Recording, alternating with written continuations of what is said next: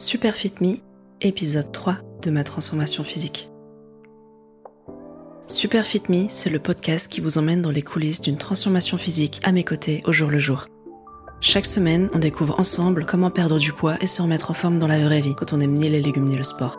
Je vous raconte tout le processus, je vous partage mes échecs et mes victoires, et j'espère vous donner ou vous aider à garder la motivation dans votre transformation.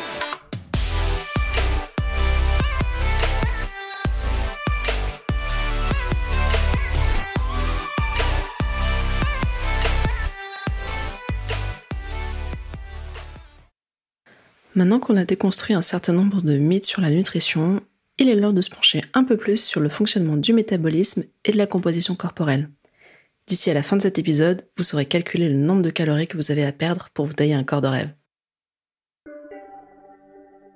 Je poursuis donc la formation nutrition et physique en m'attaquant au cœur du sujet de la transformation physique, la dépense énergétique et ce qu'il est nécessaire de mettre en place pour que le corps se transforme. J'en profite pour rappeler que pour simplifier les choses, dans cet épisode et les suivants, je vais parler de calories pour désigner les kilocalories, comme on le dit en général dans le langage courant.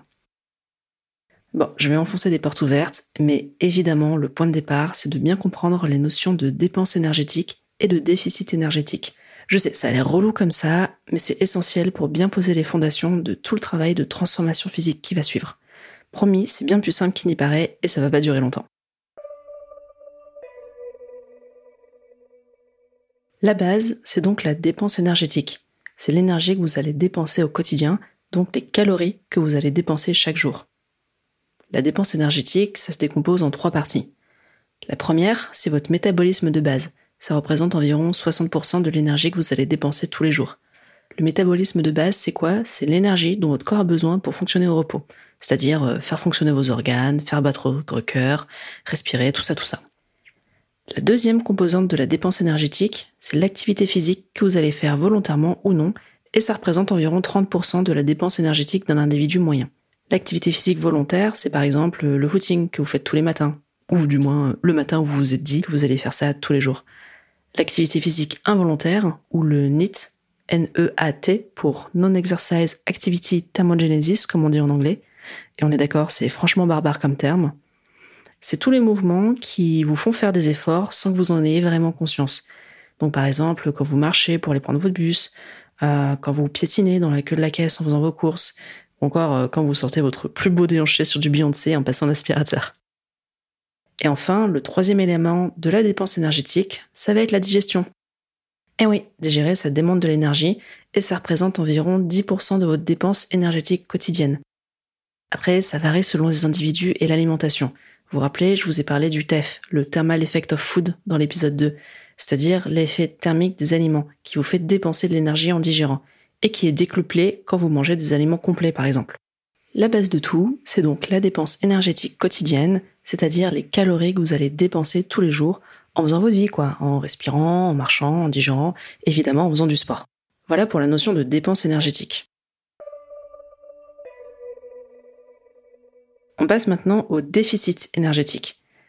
Là où la magie opère, et le moment où vous allez commencer à perdre du poids, c'est quand vous allez dépenser plus d'énergie que vous n'en apportez à votre corps, c'est-à-dire quand vous allez dépenser plus de calories que vous en consommez. Il y a plusieurs manières de créer un déficit énergétique. Soit en consommant moins de calories, c'est-à-dire en mangeant moins, ce qui est ce qu'on a tendance à faire en premier quand on veut perdre du poids, peu importe la méthode ou le régime qu'on choisit de suivre, soit en dépensant plus d'énergie, c'est-à-dire en faisant plus de sport soit en combinant les deux, c'est-à-dire en créant un déficit énergétique, à la fois en augmentant son activité physique et en réduisant son apport calorique. Donc au fond, c'est très mathématique. Hein. Il faut simplement que votre bilan énergétique, c'est-à-dire la différence entre l'énergie ingérée et dépensée, soit négatif. Votre bilan énergétique est négatif Bravo, vous avez dépensé plus d'énergie que vous en avez ingéré, entre guillemets. Une fois que vous savez quelle est votre dépense énergétique quotidienne, mettons 2000 calories pour ce qu'on appelle très vaguement un individu moyen, il y a donc trois options sur la table pour que le bilan énergétique soit négatif. Première option, vous mangez moins, pour consommer moins que les 2000 calories que vous allez dépenser chaque jour. Donc par exemple, vous consommez 1800 calories par jour, donc vous allez avoir un déficit de 200 calories par jour. Et sur le long terme, vous perdrez du poids. Deuxième option, vous mangez pareil, mais vous rajoutez une activité physique pour dépenser plus que les 2000 calories que vous allez consommer chaque jour. Imaginons que vous rajoutez tous les jours une séance de sport qui vous fait dépenser 200 calories, par exemple 30 minutes de dos crawlé approximativement. Et bien pareil, vous allez avoir un déficit de 200 calories quotidiennement qui vous fera perdre du poids à terme. Troisième option, vous mangez moins et vous faites plus de sport. Donc si je reprends les exemples que je viens de donner, toujours pour un individu moyen qui dépense chaque jour 2000 calories, vous mangez 1800 calories chaque jour et rajoutez une activité physique quotidienne qui vous fait dépenser 200 calories, vous allez donc vous retrouver avec un déficit de 400 calories par jour et vous perdrez du poids plus rapidement.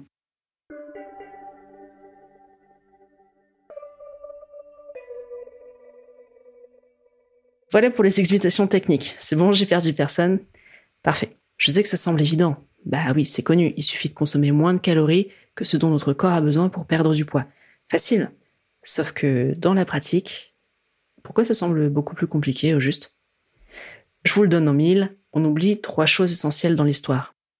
La première, c'est qu'on a rarement juste envie de perdre du poids. Ce qu'on veut vraiment, c'est apprécier ce qu'on voit dans le reflet du miroir.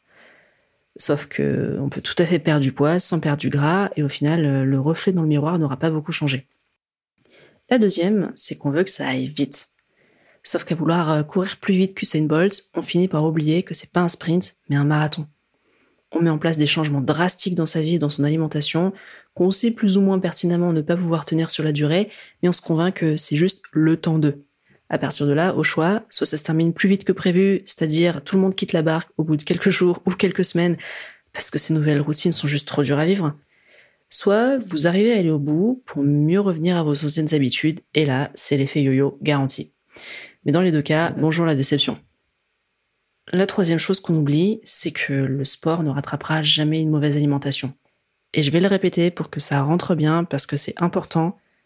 Le sport ne rattrapera jamais une mauvaise alimentation. Donc, en gros, se flageller à la salle pour s'enfiler un McDo derrière, ça sert à rien. Et c'est là qu'entre en compte un mécanisme essentiel qui est le piège, à mes yeux, de tout programme sportif et alimentaire, le concept de récompense. Et oui, le concept de récompense, ce fameux cheat meal, c'est quand même un truc vachement vicieux. Parce que ça induit que ce qui a précédé la récompense était une souffrance, un effort que vous avez payé de votre sueur ou de votre frustration et qui mérite rétribution. On se retrouve avec deux nouveaux problèmes. Un problème d'ordre émotionnel. Ce mécanisme de la récompense est une manière latente de considérer tous vos efforts comme une souffrance. Et c'est valable pour les efforts, que ce soit sportifs ou alimentaires hein, d'ailleurs. Sauf que le but du jeu, c'est d'établir un nouveau mode de vie, sain, équilibré et surtout durable. Vous voyez tenir sur la durée si toutes vos nouvelles habitudes sont une souffrance au lieu d'être un plaisir? À moins d'être masochiste, non, on est d'accord. Le deuxième problème est d'ordre mathématique. Parce qu'on va pas se mentir, souvent la récompense n'a pas grand chose à voir avec la souffrance qu'on estime s'être infligée. Pour que ce soit limpide, je vais prendre un exemple très concret. Imaginez, on est en plein hiver, il pleut et il fait super froid dehors. C'est peut-être même le cas à l'heure où vous écoutez ce podcast. Donc vous avez bravé les éléments pour aller à votre séance de natation, vous avez nagé 30 minutes de dos crawlé dans un bassin qui aurait bien mérité d'être chauffé à quelques degrés supplémentaires. Franchement, ça vous a coûté et vous estimez avoir bien mérité un bon burger après tout ça. Et non, ça vous a peut-être semblé insurmontable, mais votre séance de 30 minutes de dos crawlé ne vous aura permis de dépenser que 200 calories en moyenne. Et 200 calories, c'est quoi? Bah c'est même pas une petite portion de frites ou de potatoes au McDo. Et je vous parle même pas du burger et du soda qui vont avec. Je continue donc à avancer dans la formation par les modules sur l'objectif physique, assez aligné avec moi-même. Ce que je veux, c'est pas perdre des kilos un peu à l'aveugle. Non, ce que je veux, c'est perdre des kilos de gras pour me transformer physiquement. Et lentement, mais sûrement, un constat terrible s'est imposé à moi. Je suis endettée. Ouais, vas-y, écoute ça. Tu sais combien ça vaut un kilo de graisse? Je sais pas, je dirais quelque chose comme 2000 calories. T'es loin du compte, meuf. Un kilo de graisse, ça représente 8260 calories. Enfin, 8260 kilocalories. Tout ça?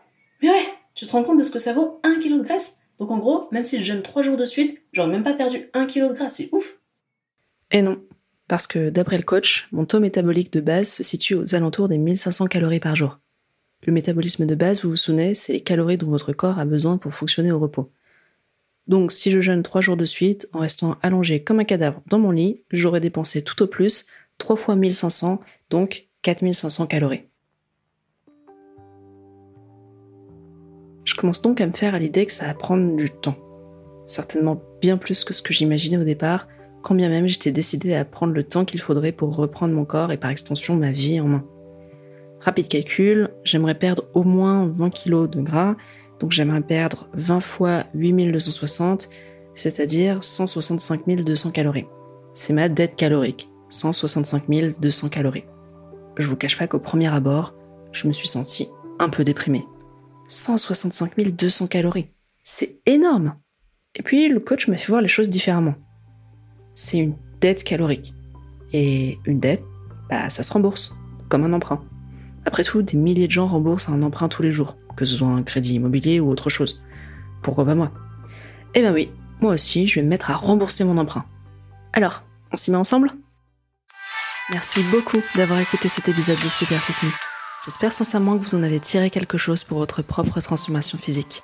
Si c'est le cas, abonnez-vous pour ne pas manquer les prochains épisodes et mettez-lui 5 étoiles sur votre appli de podcast. Ça me touche beaucoup et c'est la meilleure manière de soutenir Super Fit À